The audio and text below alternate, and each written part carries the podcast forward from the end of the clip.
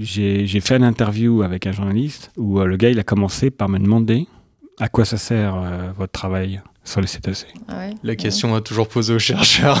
Et là j'ai dit bah rien. bah rien parce que de toute façon on, a tout, on va tous les détruire. Donc à la fin je vais dire euh, au bout de 20 minutes on pleurait. On va l'enlever aussi ça. Attends, on va rien dire finalement dans le truc. Attends, je le refais, je le refais.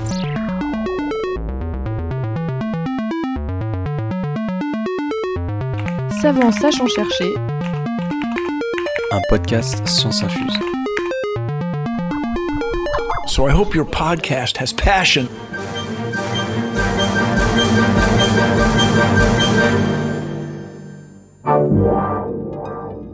Bienvenue dans Alors savant, cherche... euh, non, savant, sachant, chercher. On est de retour à Jussieu, l'université aux multiples courants d'air à Paris. Et cette fois-ci, notre invité, d'ailleurs c'est plutôt lui qui nous invite, va nous parler du chant des baleines.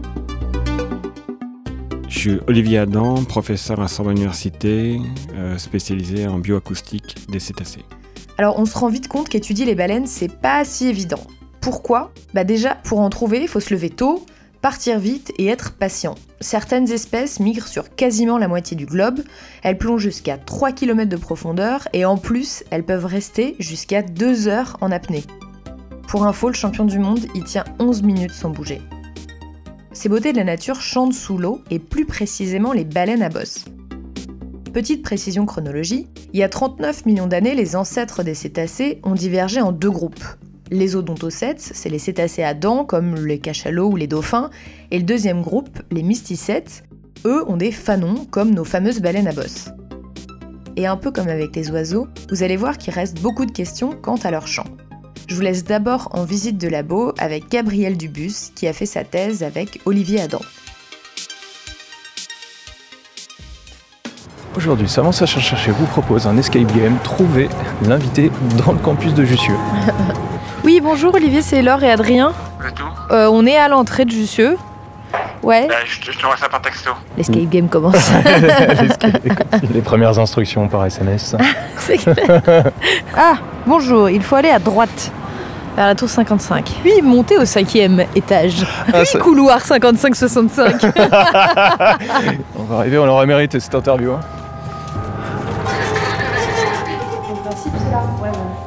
Bonjour. Alors, on est parti.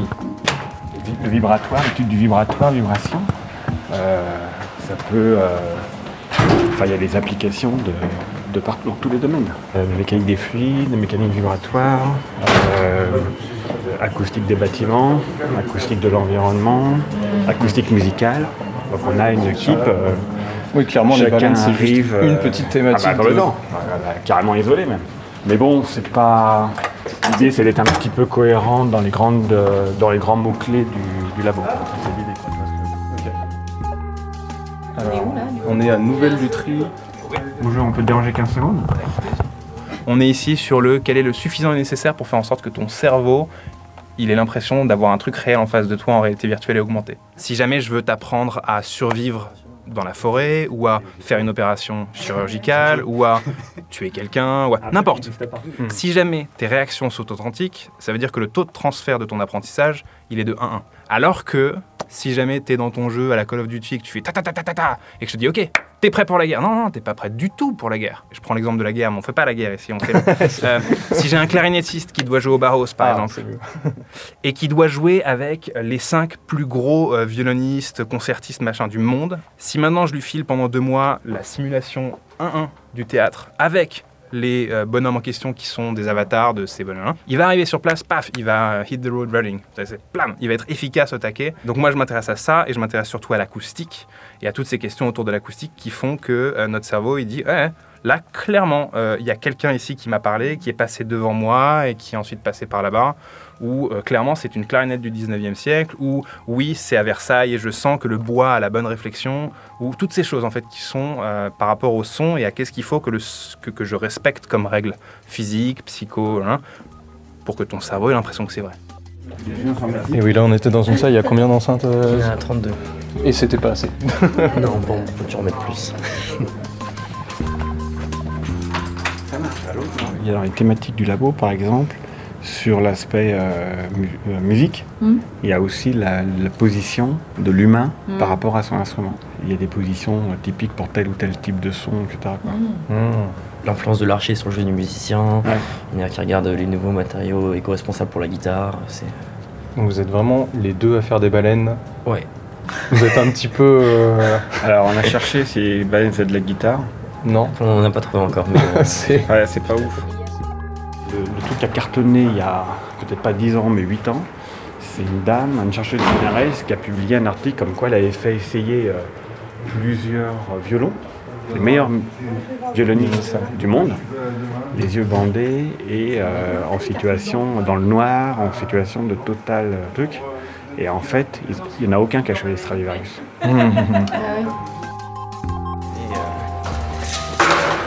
Il y, a quoi d'autre comme cétacés qui, qui chantent? Donc les mysticettes, c'est assez c'est plutôt les, les baleines et rorquals qui vont faire ces vocalises pour Ouais. chanter. Et il y a les odontocètes, c'est les cétacés avec des dents, qui vont faire souvent deux types de sons. Il y a les sons qu'on appelle les, euh, les sifflements. C'est des sons qui sont plutôt aigus, qui vont ressembler à un peu des bruits d'oiseaux. Et ils font aussi des clics, euh, des colocalisations, comme les chauves-souris, pour chasser notamment. Voilà. Bon, bah, je pense que l'on a fait le tour. Ok. Après le reste, euh, je sais pas trop. Non, c'est très On bien. pensait voir des baleines, on est quand même déçus. Dans les années 50, un ingénieur de l'armée américaine, Frank Watlington, est chargé d'une mission top secrète. Il plonge des micros dans les eaux des Bermudes, en plein océan Atlantique. Son but Écouter pour détecter les sous-marins russes. On est en pleine guerre froide, on comprend que c'était une information plutôt intéressante. Au final, en tout cas d'après ce qu'on sait, la mission n'a pas vraiment marché. Mais Frank a gardé les enregistrements. Il dit avoir enregistré d'autres choses que des sous-marins. Des années passent, on arrive en 1966 à un scientifique du nom de Roger Payne, ou Roger Payne, je sais pas, sorti de- d'études de chauve-souris et d'hibou, souhaite s'intéresser aux cétacés. Il entend parler de l'histoire de Frank et réussit à obtenir une copie des enregistrements. Alors Olivier Adam, que va trouver Payne avec son collègue McVeigh dans ces enregistrements qui vont changer beaucoup de choses sur notre vision des baleines, voire des cétacés? Bah déjà, ce qui est énorme, c'est que à l'époque, on savait pas qu'il y avait des sons dans les océans. On n'avait aucune idée. On cherchait euh, éventuellement des sous-marins parce que vu que les sous-marins n'étaient pas à la surface, bah, on s'intéressait éventuellement au bruit qu'il pouvait y avoir sous l'eau. Alors qu'en fait, euh, pour la deuxième guerre mondiale, il y avait quand même une chercheuse américaine euh, qui avait commencé à faire un peu de bio- bioacoustique sur les poissons. Mais on était très loin de s'imaginer euh, ce qu'on pouvait avoir. Et quand on fait des enregistrements de baleines à bosse, ça hurle de partout. C'est-à-dire qu'en fait, c'est pas quelque chose d'anodin, tu vois ce que je veux dire.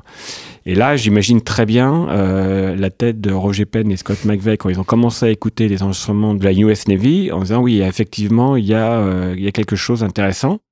Et vu que euh, la US Navy euh, était sûre que c'était les à bosse, parce que quand elles n'étaient pas là, il n'y avait pas de son, et puis quand elles étaient là, il y avait du son, ils ont dit, ouais, on pense que c'est, ce sont elles. Et après, moi, j'ai eu la chance de rencontrer euh, Scott McVeigh, parce que moi, j'avais des posters de ces gens-là. Ils ont lancé, si tu veux, la, la bioacoustique euh, Oui, euh, sous-marine. Avant, avant eux, euh, c'était euh, confidentiel. Mais eux, avec l'article qu'ils ont publié en 71, ça a fait le tour du monde, et pas uniquement au niveau scientifique, hein, au niveau euh, du grand public, au niveau des musiciens, ils ont influencé plein de personnes.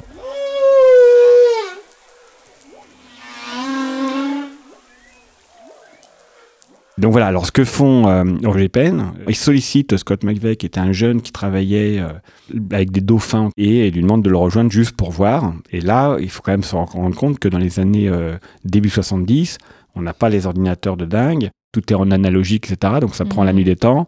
Il faut tout imprimer pour pouvoir les comparer les uns après- avec les autres, tu vois. Et donc ça a été un travail euh, long et minutieux. Hmm. Et Scott McVeigh me, racontait qu'avec sa femme, euh, là, ils avaient tout mis par terre et puis ils essayaient de chercher s'il y avait des patterns qui pouvaient se distinguer des autres.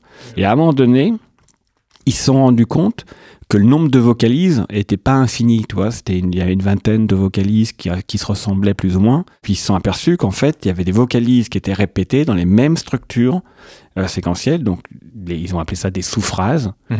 Puis après, ils se sont dit, mais en fait, euh, ce qu'on vient d'entendre pendant 20 minutes, Ouais. c'est euh, cinq phrases qui Mhm. sont répétées en boucle.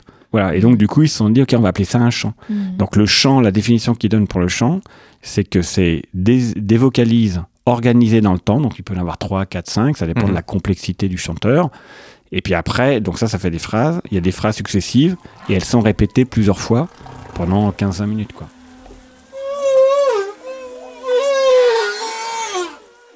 Vous écoutez des baleines à bosse situées à Madagascar.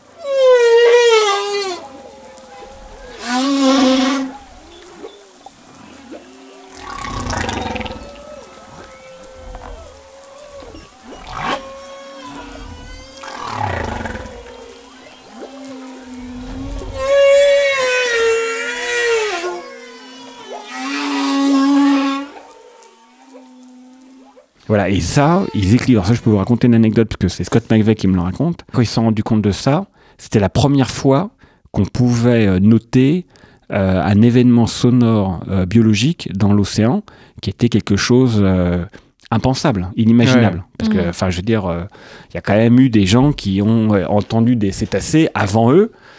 euh, qui ont été même publiés euh, bien à- dans les années 1880, etc. Parce que c'est quand même, en- voilà, mais jamais personne s'était rendu compte en fait qu'il y avait un langage structuré. Oui, que c'était pas juste oui, on- écrit comme ça. On savait qu'il y avait des sons quand même dans Voilà, l'eau, c'est ça, mais c'est ça. qu'on savait pas ça. euh, ouais, que c'était codé. D'accord. Et donc ils écrivent cet article-là. Dans cet article-là, ils disent que c'est les plus beaux sons qu'ils ont jamais entendus. Alors je te rappelle que les scientifiques, normalement, on doit pas dire le genre, on doit être un peu froid dans ce qu'on fait. On doit pas donner forcément son avis, mais c'est pas grave, c'est passé dans l'introduction. Et ils l'envoient à Science, la plus grosse revue américaine. L'éditeur leur répond en disant bah oui. On va le publier. Enfin, dire, C'était le truc de dingue. Quoi. Enfin, genre, euh, Scott McVeigh et Roger Penn disent ah bah on est très content, mais à une condition, c'est que si vous publiez en page de couverture le chant des baleines à bosse. Et là, l'éditeur de ça, c'est ah, attends, vous êtes, vous êtes gentil, vous êtes deux inconnus, vous avez jamais rien publié, l'un qui bosse sur les oiseaux, l'autre qui a jamais rien. Il commence, tu vois, donc euh, ce qu'on Et va faire, c'est que vous avez un potentiel de dingue. Là, on va plus votre article, ça va vous booster comme jamais, et puis au, au article suivant, on pourra en discuter quoi. Et là, euh, Penn et Mavet disent bon bah du coup on refuse la publication dans Science. Ce qui est assez rare. Généralement, quand Ah euh, bah, un aussi grand magazine accepte, on accepte, c'est déjà Ouais. assez Moi, extraordinaire. Je, lui avais dit à, à Scott Mavet, je lui avais dit putain, je pensais que les Français étaient arrogants, mais là, euh, vous mettez la barre Ouais, quoi. et du coup, bah, c'est quand même passé dans. Alors du coup, l'éditeur, il a bien un mois Ah, avant de les rappeler Ah ouais. au téléphone, hein, parce qu'on n'était pas sur les finalement, smartphones. votre truc là sur les, les petits sons. Il rappelle, il dit bon, euh, j'ai discuté, euh, qu'est-ce que vous voulez mettre comme page de couverture quoi. Ouais. Donc c'est là où il passe le, où il passe ce fameux truc. C'était en quelle année euh, déjà? Alors 1971, Voilà. 1971 la publication. C'est assez? Dit la baleine au cachalot. Elle est pas mal, hein, celle-là. C'est assez, dit la baleine au cachalot. C'est même trop. Tu peux nous dire euh, brièvement qu'est-ce qui s'est passé depuis justement cette découverte dans le domaine de la, de la, du acoustique sous-marine? Ah bah alors là, euh, aujourd'hui. bah, euh, là c'est énorme. Déjà, première réponse, c'est qu'en fait, il y a 89 espèces de cétacés, elles émettent toutes du son. Du coup, l'idée, c'était de répertorier toutes les espèces de cétacés, Mm. genre euh, beluga, narval, etc. Dès que tu envoyais un, tu l'enregistrais. Il y a des espèces s'ils de cé- pour savoir ça- si- s'ils émettent des sons. Hmm. D'accord? Parce qu'ils émettent tous des sons. Après, on peut revenir sur la notion de chant. Mais en tout cas, ce qu'on est sûr, c'est qu'ils émettent, que ce soit mâle, femelle, petit, ils émettent des sons. Donc ça, c'est la première partie de la réponse. C'est qu'on a documenté le maximum d'espèces de cétacés qu'il pouvait y avoir. Et la deuxième chose, c'est que sur les baleines à bosse, ben, ça a demandé beaucoup de travail. Tu vois, quand on a eu euh, cet article des années 70, Mhm. euh, avec ce mot chant, les gens se sont dit, mais en fait, euh, on, on va les écouter, puis on va voir ce qui, ce qui- ce qui se passe. Comme nous, on a fait à- dans l'océan Indien, tu vois, je veux dire, à La Réunion et à, et à Madagascar. Et là, on s'aperçoit que bah, les structures des phrases évoluent, changent, tu vois ce que je veux dire. Et là, il a fallu euh, se poser plein de questions pour être sûr de ne pas décrire n'importe quoi et qu'il y ait des hypothèses qui soient mises en place qui pourraient être ou pas vérifiées. Vous écoutez des sautalies, aussi appelés dauphins de Guyane ou marsouins. Il va falloir être assez attentif pour cet enregistrement car ce sont des sifflements dans les aigus extrêmes.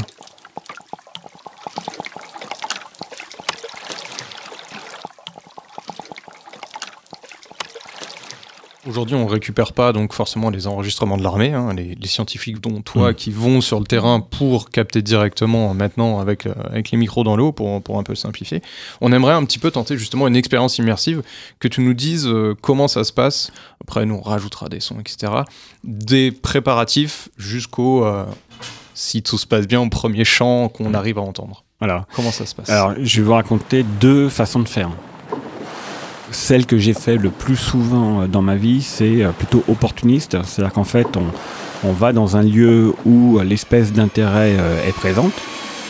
J'ai eu la chance et l'opportunité qu'à Madagascar, sur le nord-est de l'île de, Madagascar, il y a du whale watching qui se mettait en place.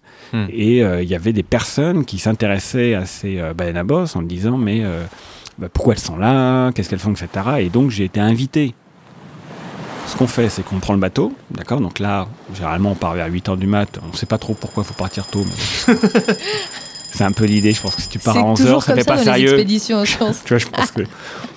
Je sais pas, tu vois, t'es obligé de te lever à 6 heures. Bon. Euh, sachant qu'en plus, les baleines changent plus la nuit. C'est vrai. Donc, tu vois, j'ai quitte à y aller, autant y aller à 3 heures du mat. Mais bon.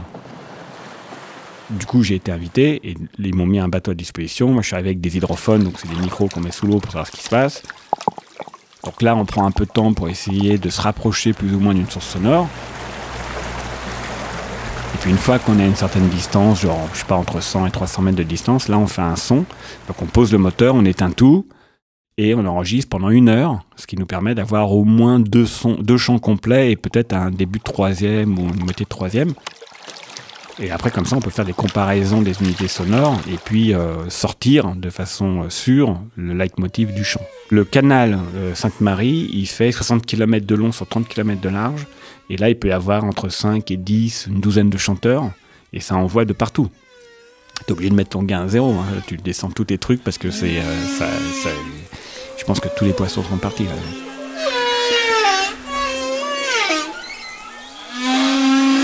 Euh, la propagation se fait comme euh, dans le milieu aérien, c'est-à-dire qu'en fonction des les basses fréquences se propagent plus loin que les hautes fréquences. Et donc quand je suis arrivé et que j'ai entendu les sons, je me suis dit waouh, ça c'est vraiment spectaculaire parce que tu n'imagines pas en fait tant que tu ne l'as pas écouté la première fois. Tu peux écouter des disques ou sur le site, mais quand tu l'entends en vrai, tu te dis Mm. waouh, c'est quand même la nature, elle fait quand même des choses euh, totalement euh, folles quoi.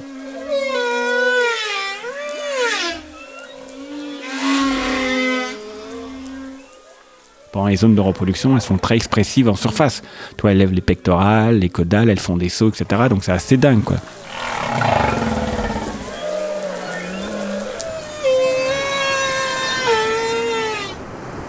Là, tu dépends des conditions de mer, tu dépends du bateau, tu dépends de l'environnement. Est-ce qu'il n'y a pas un super tanker qui est en train de passer devant ton enregistrement? Parce que c'est juste sinon un peu compliqué. Ça, c'était ce que j'ai fait au début, euh, quand je suis arrivé de 2007 à 2011-2012.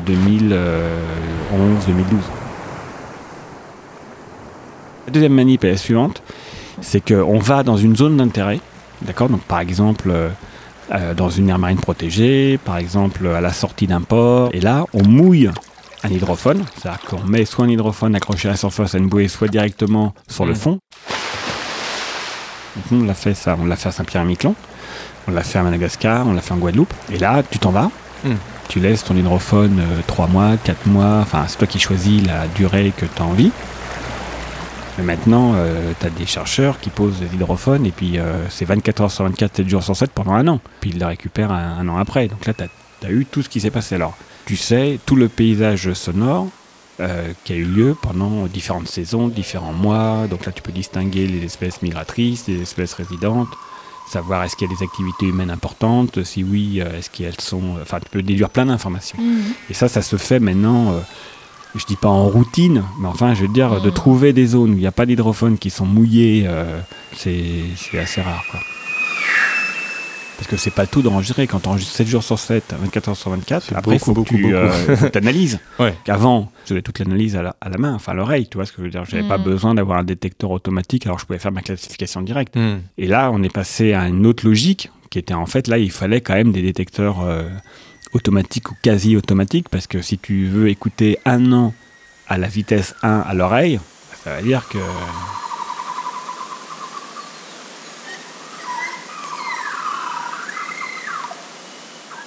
Vous écoutez des belugas du Canada.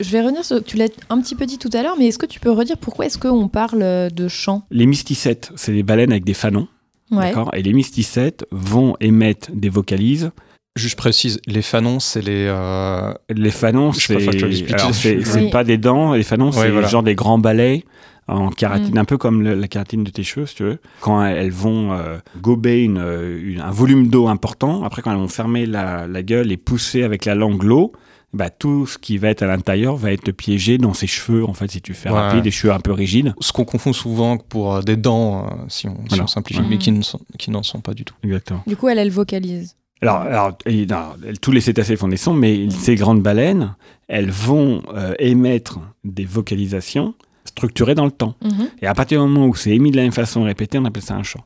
D'accord. Donc euh, du coup, tu peux trouver, euh, enfin, si tu fais Google chant des baleines bleues, bah tu as un chant des baleines bleues. Et qui dure euh, longtemps. C'est pas des bah, petites chansons de 3 minutes. Bah en fait, ça, c'est, ça dépend en fait. C'est pas euh, immédiat parce qu'en fait, les, des fois, tu as des extraits assez courts des baleines bleues. euh, alors tu as, deux vocalises qui sont euh, distants peut-être de quelques minutes. Puis après, pendant 15 minutes, elle dit plus rien. Puis après, tu as encore ces deux vocalises qui sont euh, de nouveau émises, etc. Euh, donc du coup c'est compliqué. Et c'est plutôt des chants un peu enfin simples si tu les compares avec la grande diversité qu'ont les baleines à bosse donc les mysticètes certains font ça. Et après tous les autres ils vont émettre des sons. Vu qu'ils ne sont pas répétés en boucle c'est la même structure temporelle n'est pas répétée plusieurs fois alors on n'utilise pas le mot chant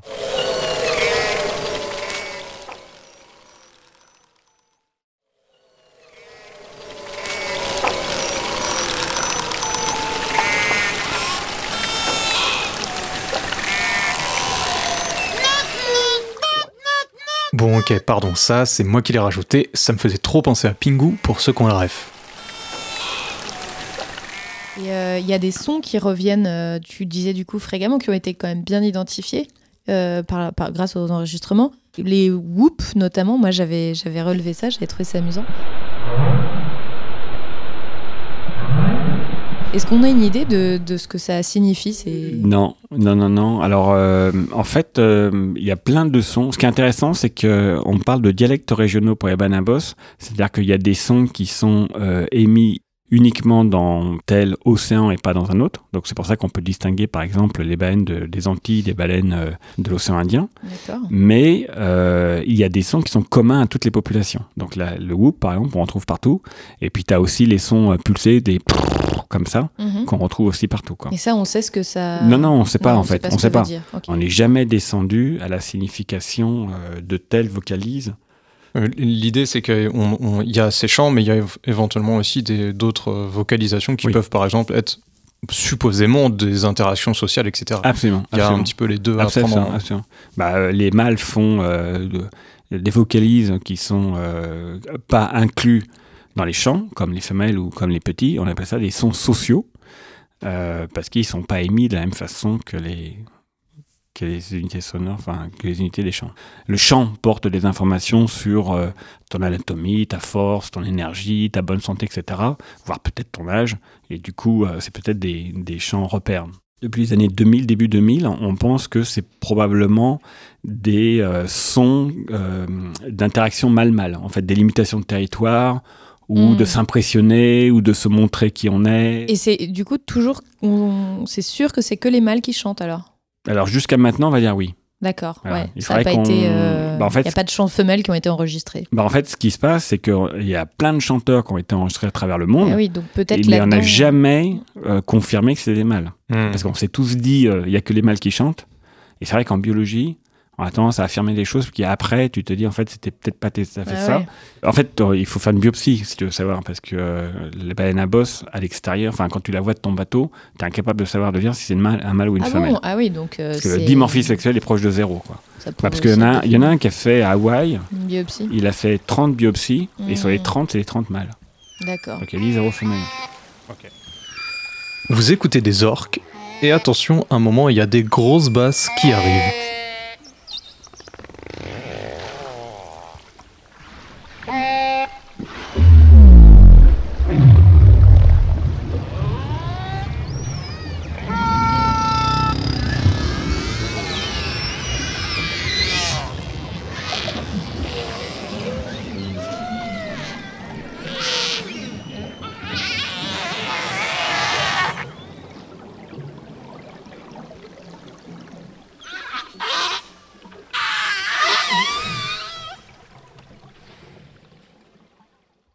Enfin, si nous, les humains, on essaie de chanter sous l'eau, on serait vite coincé puisque c'est l'air qu'on expulse qui fait vibrer les cordes Ouais. vocales. Et du coup, après, on a besoin de reprendre notre souffle. Donc, euh, sous l'eau, ce serait un peu compliqué. Est-ce que tu peux nous, nous- nous dire euh, comment est-ce que ça fonctionne euh, chez les baleines? Ça, c'est, ça, c'est bien, parce qu'en 2007, moi, quand j'ai commencé à m'occuper des chants, c'était une des premières questions que je me suis posée, toi. Mhm. Quand j'ai, quand j'ai entendu ça, j'ai dit, mais comment elles produisent Mhm. hein, ces vocalisations? Ouais, C'est ouais. quoi l'idée, quoi? Et là, c'était, euh, c'était compliqué d'avoir la réponse. On savait expliquer les sons qui étaient émis par les dauphins, Mhm. d'accord, ou les ondes qu'on pouvait mettre dans les bassins, donc ça, c'était pas un problème. Sauf que les sons qui sont émis par les Miss 17 n'ont rien à voir avec les sons émis par les ondes toncettes. Connaissance qu'on avait sur les dauphins, Mhm. orques, etc., nous savait rien pour expliquer euh, le générateur vocal des baleines à bosse. Et alors, ce qu'on a fait, c'est que, enfin, moi, ce que j'ai fait, c'est que j'ai contacté une anatomiste Mhm. qui était à New York. Et euh, je lui ai dit, écoute, moi, je comprends pas comment ça fonctionne. Est-ce que tu peux. euh, je suis à Noël, je suis à New York à Noël pour les vacances. Est-ce que je peux venir te voir euh, juste une demi-heure et, la- et la dame, elle me dit, oui, pas de problème, viens à 9h30 dans mon bureau. Toujours très tôt. Voilà, donc j'y vais. Ça va, 9h30. Et je suis sorti à 14h. Parce Ah ouais. que tout ce qu'elle me disait, j'hallucinais. Je me suis dit, putain, mais c'est dingue. Je me disais, waouh, mais elle a plein de réponses, ou en tout cas de pistes pour y répondre, Mhm. euh, qu'on n'avait jamais fait. Et moi, j'ai jamais fait l'anatomie noyée. J'ai même pas disséqué une souris ou une grenouille quand j'étais au lycée, toi. Donc, euh, du coup, je me, je voyais mal disséquer une baleine, toi. Et pourtant, on l'a fait. On l'a Ouais. fait à Madagascar avec euh, cet amada. On a pris des baleines. On a ouvert leur système respiratoire pour aller chercher. Mais attends, Le elles étaient vivantes et tout. Non, non, elles étaient échouées. non, non, elles étaient mortes. Elles- tu vois, ça me. non, non, elles étaient mortes. Elles étaient mortes. Non, non. Donc en fait, le système respiratoire des mysticètes, donc là je parle que des euh, grandes baleines, hein, Mhm. d'accord Ouais, ouais. Euh, Il est unique. Déjà, le- la, la- la bouche, le système alimentaire est totalement déconnecté du système respiratoire. C'est-à-dire qu'elles ne peuvent pas respirer de l'air par la bouche ou elles ne peuvent pas euh, manger ou boire par le nez. Tu vois, toi, tu peux boire ton Coca-Cola par le nez, c'est pas un souci, parce qu'à un moment donné, il y a une Pas connexion. très fréquent, mais euh, Alors, oui. bon. elles, elles, peuvent- elles, elles peuvent pas faire. Bon. Là, on, on- on rentre, donc il y a il y a les évents qui sont au niveau euh, du crâne. Là, on rentre, l'air rentre dans les évents, donc euh, on va dans Mm. deux conduits nasaux qui font à peu près 1m80 de long, tu vois ce que je veux dire? Parce que tout est Oui. surdimensionné. euh, Oui, voilà, c'est ça. On parle la- de combien de tonnes à peu près une baleine Une 30 tonnes, une Voilà. baleine à ouais. Euh, 30 tonnes, 15 mètres de long, euh, Voilà. c'est un peu surdimensionné. Après, on part dans la trachée, donc la trachée fait 1m20, 1m30 de long, tu vois. Et après, on c'est arrive dans les poumons, ok Ah ouais. Elles Là, ont des poumons, donc. Elles ont des ouais, gros poumons. ok. Voilà, et elles prennent de l'air à la surface, etc. Ouais, ouais. Et là, le truc qui est totalement différent, c'est qu'elles ont un- une poche qui est connectée à la trachée, Mhm. d'accord? Et cette poche est une poche d'air, comme un ballon. Ça va euh, se remplir d'air et se vider d'air. Tout autour de cette poche d'air, qu'on appelle le sac laryngé, elles ont des muscles hyper épais. Et donc, si elles ont des muscles puissants, ça veut dire qu'elles les utilisent. Et donc, ce que proposait euh, Joy, c'est ce qu'elle appelle le air recycling. C'est en fait la baleine va souffler dans ce ballon, et puis à la fin de son apnée, elle va compresser le ballon pour se renvoyer l'air dans les poumons. Ah tu vois, ouais. tu le fais chez toi, par exemple. Tu fais chez toi, tu remplis un ballon Ah ouais. avec de l'air, tu fais ton apnée, au bout d'une minute, tu plus l'air, tu souffles tout, et là, tu, tu réaspères l'air qu'il y a dans le ballon. On ne sait pas si elle fait ça euh, 200 fois ou si elle fait ça que 3 fois ou 4 fois, ça, je ne sais pas. Mhm. Et alors, le système qui permet d'accrocher ce sac, euh, ce ballon au niveau de la trachée, c'est des cartilages. Deux cartilages Mhm. qui sont en parallèle l'un avec l'autre, qu'on appelle aryténoïdes, et qui font 30 cm de long. Qui nous rappellerait pas euh, des certaines cordes vocales euh, un petit Bah peu? non, parce que les cordes vocales, les cordes vocales, c'est des ligaments. Oui, Tu vois, les cordes mais la, vocales. la forme, moi je trouvais que ça nous rappelait. bah, Non, pas tant. En fait, ce que- ce qu'explique euh, ce qu'explique Joy, c'est que effectivement, avec l'évolution, ces fameuses cordes vocales se sont déplacées et ont permis de structurer le, le sac laryngé. Le truc, c'est que ces deux cartilages qui sont là pour tenir en fait le sac laryngé, quand ils vont s'ouvrir, eh ben, les membranes qui recouvrent les cartilages vont se mettre à vibrer Mhm. avec le flux d'air. quoi. Et c'est ça qui explique la vocalise. On a montré en fait qu'elle pouvait ouvrir les, ces deux cartilages de façon différente. Elle pouvait les ouvrir en V, en Mhm. biseau ou euh, longitudinalement. Ça Et change donc- le chant, du coup? Ouais, parce qu'elle va, elle va changer le Mhm. volume de la membrane, la surface de la membrane qui va se mettre à vibrer. Mhm. Toi, nous, sur une corde vocale, on peut tirer sur les cordes vocales pour aller chercher les aigus ou au Mhm. contraire les relaxer pour aller chercher les graves. Et du fait d'ailleurs que le chant, il est structuré temporellement, c'est-à-dire qu'elle est obligée d'anticiper, dire, ok, maintenant je veux que je fasse un tel type de son. Et donc, elle va contrôler l'ouverture de ces, de ces euh, pour produire en fait euh, cette vocalisation. Écoutez ce que j'ai capté sur l'hydrophone, ça sera plus intéressant. Branchez le haut-parleur. C'est Un troupeau de baleines Non, non, plus gros. C'est un son métallique. Peut-être un écho provenant des rochers. Vous voulez mon boulot? Ça me fera les vacances. Ça s'amplifie, on dirait. Vous avez entendu? Baleine ou pas baleine, en tout cas, c'est fini. Donc des études ont prouvé que différentes baleines euh, peuvent chanter la même chanson. Alors ça se prouve qu'il y a des transmissions culturelles entre elles. Euh, j'ai- alors j'ai deux questions par rapport à ça. La première c'est euh, est-ce qu'on sait comment se passe euh, l'apprentissage? Comment elles se passent euh, les chansons? Le, le truc intéressant, c'est que la transmission culturelle a été écrite dans un article en 2013 par Hélène Garland. Elle l'a mis dans le titre de l'article. Et c'est pour ça que, du coup, le concept a vraiment, c'est vraiment diffusé au son, enfin, au niveau des chercheurs de façon très rapide. Sauf qu'on partait pas de zéro. On avait déjà la notion de cette transmission pour plein d'autres trucs et notamment euh, des activités de nourrissage. Donc ça, ça marche aussi pour les chants. Alors ça marche pour les champs parce qu'en fait l'idée qui s'est passée c'est que du coup quand on va dans les zones de reproduction on s'est aperçu qu'en fait c'était jamais les mêmes chanteurs qu'on enregistrait. On enregistrait toujours les chanteurs différents parce que euh, le chanteur il peut rester une journée, deux jours, rarement cinq jours. Alors il y a des, certaines baleines qui restent trois semaines mais c'est vraiment, euh, enfin en tout cas pas à Madagascar. Et du coup par contre c'est les mêmes chants. Si tu as deux individus qui font le même chant ou des chants qui sont très similaires, bah, c'est qu'ils se sont entendus à un moment donné, qu'ils sont capables de le produire. euh, Mhm. Tu vois ce que je veux dire? C'est pas que de l'imitation quoi. Ça va plus loin que ça. Et donc, du coup, il y a eu plein d'articles qui ont été faits euh, sur cette thématique-là depuis les années 70 jusqu'à maintenant, et notamment de comparer comment une unité, enfin une unité, une vocalise, se transmet d'individu en individu, et est-ce que tu la retrouves euh, au cours des années successives? Parce qu'on Mhm. sait que le chant évolue. Le chant évolue au cours de la même saison, c'est-à-dire la saison de reproduction dure deux mois et demi à peu près. Donc on sait que le chant commence avec très peu de vocalisation, et puis au fur que la saison euh, euh, avance, ils complexifient leurs phrases. Mhm. Tu vois ce que je veux dire? Pas de malade, mais un petit peu. Personne n'a expliqué pourquoi ils commencent avec des phrases simples pour finir avec des phrases complexes. Par contre, ce qu'on a fait, c'est qu'on a regardé les unités euh, sonores, les vocalisations, et d'une année à l'autre, on retrouve certains. Donc c'est une influence de, euh, c'est une influence du chant. Et après, il y a plein de trucs qu'on connaît pas. Si vous voulez que je vous donne des idées pour euh, des projets de recherche, vous me dites. hein.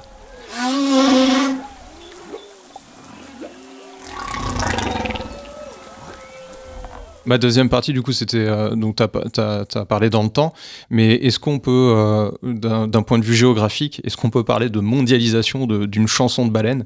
Par exemple, est-ce qu'on trouve la même chanson euh, des baleines côte est des États-Unis et à Madagascar? Non. Alors, mondialisation, non. Régionalisation, oui. Il y a eu une comparaison des, des baleines du Gabon, donc Atlantique Sud, avec celles de Madagascar, océan Indien. Et elles ont les mêmes unités sonores. Mhm. En fait, c'est la même population. On l'a montré en génétique et en balisargos. Donc, tu vois, ça se retrouve dans l'acoustique, quoi. C'est- Mais euh, au niveau mondial, ça voudrait dire que les baleines de l'hémisphère nord entendent les baleines de l'hémisphère sud. Alors que ça, euh, pour l'instant, on n'a pas de, on n'a aucune preuve de ça. Donc, euh, et on a, c'est même des sous-populations. On a trois sous-populations, une Atlantique Nord, une Pacifique Nord Ouais. et une hémisphère sud. Donc, euh, au niveau acoustique, il n'y a pas de, il y a aucun travaux qui a été euh, publié qui montrait qu'en fait, elles avaient des, des mêmes chants, des mêmes leitmotivs. D'accord, donc les populations euh, ne se croisent pas pour s'apprendre Voilà, des voilà, chants. C'est voilà, pas. voilà, euh, voilà. Donc si on entend la même chanson dans différentes euh, parties du globe, c'est parce que c'est les mêmes populations qui bougent. Ouais, ouais, absolument. ouais. Tu tues une baleine, t'auras les écolos, t'auras Greenpeace, t'auras le commandant Cousteau sur le dos. Mais d'ici ma bande sardine, j'aime autant te dire qu'on te mettra à les mettre en boîte, hein. Qu'est-ce qui reste à découvrir qui t'intéresse le, qui t'intéresse le plus? C'est quoi Bah, la question qui... Non, non, mais il y, en a plein. Il y en a plein. Alors, si, si on disait la première, ça serait quand même de finir par euh, anticiper, par exemple, un leitmotiv. Tu vois, si on était capable de dire, OK, l'année prochaine, ça va être ça. Mais, l'autre, mais après, il y a plein d'autres questions qui ont été posées par d'autres chercheurs que moi. Mhm. On parle de transmission culturelle. Et en fait, on se dit, est-ce qu'il y a des influenceurs?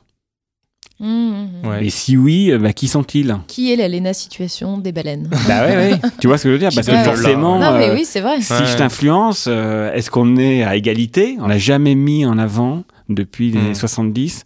Un ou des influenceurs, est-ce que c'est les vieux? Est-ce que c'est Ouais, les plus ça, ouais. forts? Est-ce que c'est celui qui gueule le plus? Est-ce que c'est celui qui est, dans, qui est toujours dans la zone de, Parce qu'elle vit 100 ans. Donc il y en a peut-être qui, ça fait 50 ans qu'ils sont dans la zone et puis qui imposent des trucs aux plus jeunes. On en sait- enfin, je sais pas. Ce ne sont pas que des interférences. Vous écoutez des globicéphales, aussi appelés dauphins pilotes.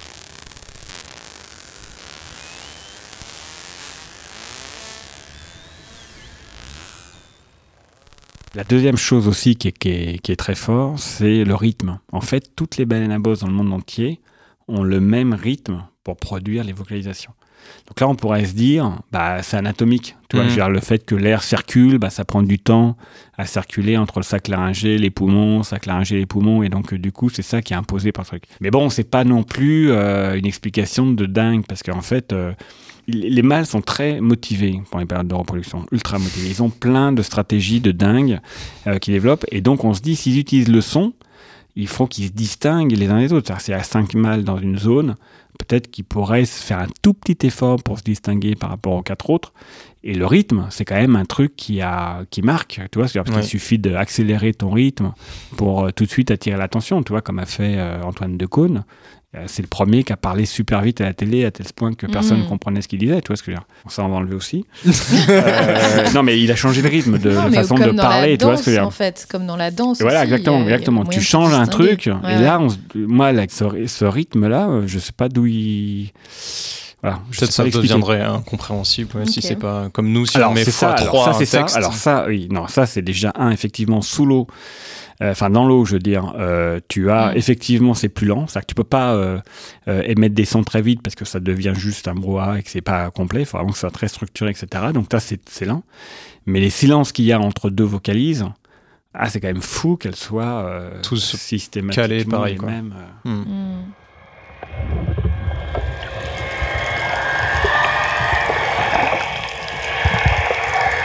J'aime le bruit blanc de l'eau.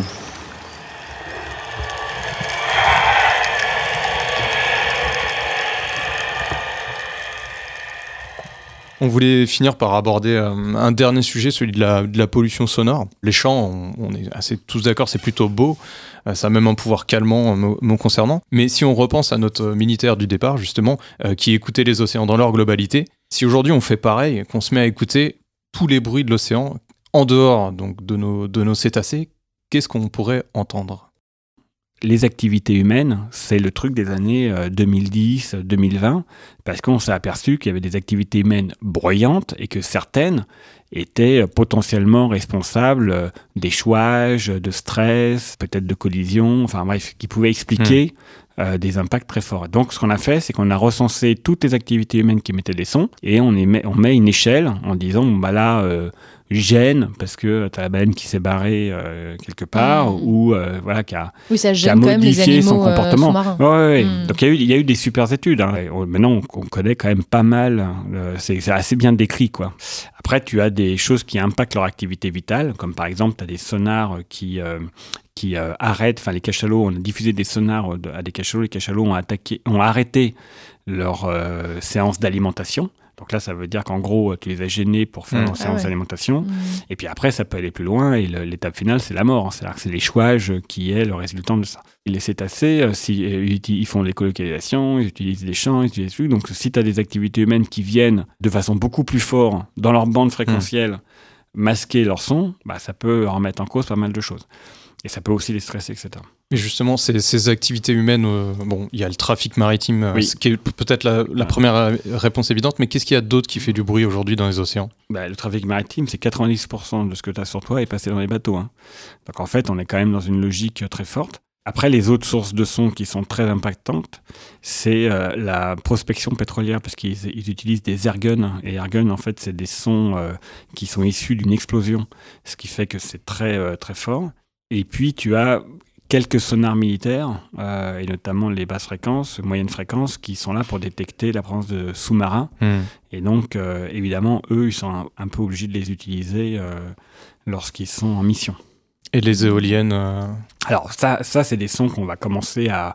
Là, on va, on, on va commencer à les enregistrer, on va voir ce qui va se passer. Tu vois ce que je veux dire? Là, il est juste trop tôt pour savoir si ça va être responsable d'une perte d'habitat. Ça se trouve, euh, parce que là, il y a des... euh, en France, on a des... Enfin, tu vois, on a des grands dauphins résidents. Mhm. euh, qui sont euh, sur les côtes de la Manche et de la Bretagne.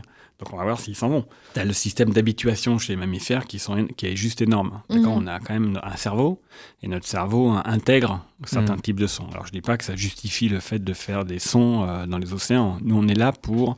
Enfin en tout cas moi je fais du conseil pour euh, réduire les sons dans les océans. L'idée, c'est de voir qu'est-ce qu'on peut faire pour la diminuer. Et dans le trafic maritime, par exemple, on en est à étage zéro, hein, comme on était dans les voitures euh, Hmm. dans les années 60. C'est en partie en Égypte, il y a 50 ans que fut tourné le film le monde du silence.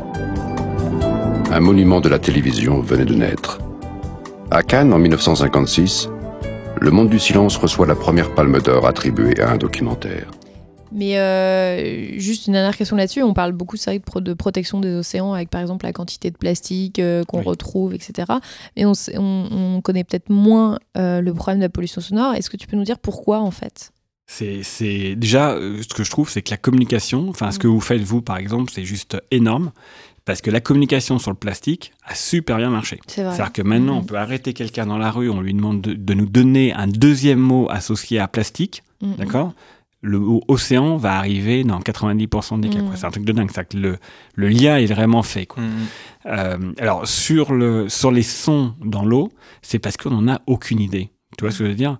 Et c'est dingue parce qu'on n'en a aucune idée des sons du vivant, mais on n'a aussi aucune idée du son des euh, activités humaines. C'est-à-dire que quand on fait écouter, euh, enfin moi j'ai plein de sons de bateaux ou, d'eau- ou de sonar ou autres sur l'ordinateur, quand j'ai fait écouter, on est toujours surpris. Et puis peut-être que euh, le monde du silence y a joué, peut-être que, on va dire inconsciemment, Mhm. on s'attend pas à Ouais. ce que euh, les océans. Enfin, moi, ce que je dis, c'est que les océans, c'est les open space. D'accord? Donc, ça veut dire que dès qu'il y en a un qui met du son, tout le monde se le prend. Quoi. Il Tu y a pas de cloison. Il n'y a pas de cloison, rien. Donc, euh, en gros, c'est une multitude de sources sonores qui arrivent de partout. Et à la fin, ça fait un vacarme de dingue. Et en plus, tu as une réflexion totale avec la surface. D'accord? C'est pour ça que quand tu es sur ton bateau, tu n'entends rien, en fait. Donc, j'ai répondu à la question de savoir Mhm. pourquoi on... elle est moins évidente. Mhm. Euh, par contre, euh, elle est prise en, en- en charge par euh, les certaines administrations, dont la Mhm. France. Par exemple, la France est, j'allais dire moteur, donc la France est plutôt engagée sur la réduction de la pollution sonore au niveau de l'Europe. Les Canadiens et les Américains sont aussi très engagés. Donc du coup, ça veut dire que probablement pour le trafic maritime, dans les zones euh, économiques exclusives, ça risque de diminuer euh, grandement le, Ouais. le- le son. Et ça, ça va dans la bonne direction. Ça va prendre du temps, mais ça va dans la bonne direction. Le génie de la lampe Si j'étais un génie de la lampe hein, et que je pouvais te donner une connaissance que tu choisirais, paf, maintenant tu sais quelque chose, qu'est-ce que tu choisirais? Bah en fait, on n'est pas très loin du, de décoder certains sons qui sont produits par les cétacés, même si on est très en retard par rapport à d'autres espèces. Puisqu'on sait que c'est pas aléatoire, on sait que ça a une signification, j'aimerais bien savoir, comprendre un peu mieux leur langage. Et si c'était que des chansons pour se faire remarquer, ça serait décevant. Ça serait génial, ça serait génial. Enfin, je veux dire, euh, la musicalité, c'est un des, un des sujets numéro un et qui est en débat, donc ça serait beau ça. Quelle belle, quelle belle journée, n'est-ce pas? Si tu pouvais passer euh, la journée avec un ou une euh, illustre scientifique, disparu ou non, ça serait qui? Il y en a plein. Moi, j'ai la chance, j'ai la chance de croiser des gens exceptionnels. Par exemple, toi, moi, quand j'ai travaillé avec Joy Redenberg sur l'anatomie, je crois que c'est le plus gros coup que j'ai fait parce que je connaissais zéro anatomie, donc c'était pas gagné au départ hein, comme projet. Et finalement, c'est une personne qui est euh, exceptionnelle, qui a une culture générale de dingue, qui est passionnée par euh, les cétacés. Enfin, toi, je pourrais dire la même chose de Christophe Guinet, je pourrais dire la même chose de François Sarano. Enfin, il y a plein de gens que j'ai approchés d'une façon ou d'une autre. T'en as pas un euh, de, des Bah, tendances Joy, Joy Redenberg, par exemple, c'est très bien. Ou Nadège Gandilon, euh, voilà, qui sont des, des personnes qui, ont, euh, qui sont en mission, tu vois, pour les cétacés. Ah oui Ah, c'est marrant comme anecdote. euh. Est-ce que tu aurais une, une anecdote un peu croustillante qui serait passée dans le cadre de tes recherches? Quelque chose qui marche pas comme on l'a prévu ou... Bah, en fait, une anecdote euh, plutôt émouvante. hein. Je sais pas si ça peut marcher aussi. Une Ouais, anecdote bien sûr. émouvante. Bah, une Quelque chose de marquant, quoi. Bah, en fait, euh, quand je me suis intéressé aux baleineaux, on a eu la chance, euh, on- enfin, j'ai la chance de pouvoir voir des baleineaux qui ont peut-être un jour ou deux jours, quoi. Et en fait, les baleineaux, ils font 4 mètres de long. Tu vois, ils font 4 mètres, 4 mètres 50, donc t'as pas Des l'impression. bons bébés, ouais. Ouais. T'as pas l'impression qu'ils vont- être en danger, parce que le, bon.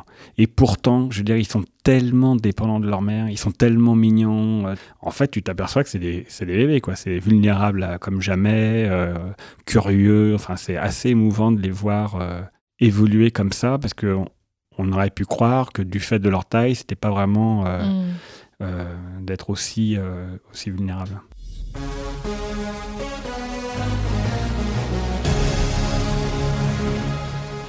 Quels impacts, euh, plus ou moins directs, pourraient avoir tes recherches sur la société dans les, dans les années à venir, d'ici 20-30 ans? Alors, il y, a deux- y a deux choses différentes. hein. Je vais répondre dans deux temps. hein. Le premier temps, c'est que euh, moi, je fais beaucoup, enfin, j'essaye de, de faire euh, de médiation scientifique autour des océans.